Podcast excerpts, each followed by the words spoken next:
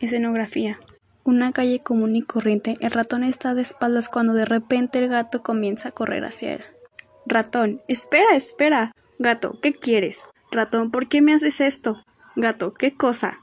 Ratón, casarme. Gato, pues porque tengo hambre.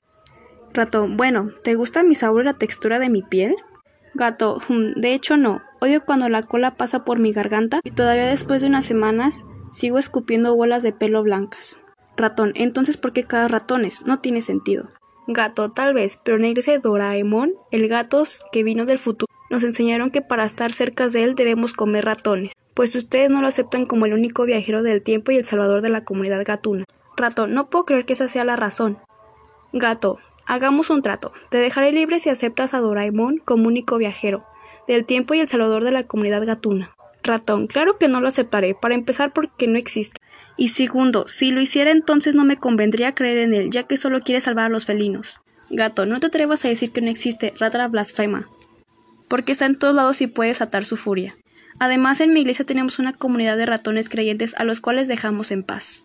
Ratón, Doraemon solo era una criatura de un gato azul. ¿Cuántos gatos azules conoces? Gato, yo creo que para demostrar su divinidad, Doraemon eligió el color azul para que ninguna raza sea discriminada y la televisión fuese la manera de extender su mensaje a nosotros. Ratón, bueno, explícame esto. Doraemon era un robot, ¿por qué tendría que comer ratones si ni estómago tiene? Yo creo que su iglesia nos ha inventado todo para poder controlarnos. Gato, pues pues, el gato se come al ratón. Tanta plática me abrió el apetito. Fin.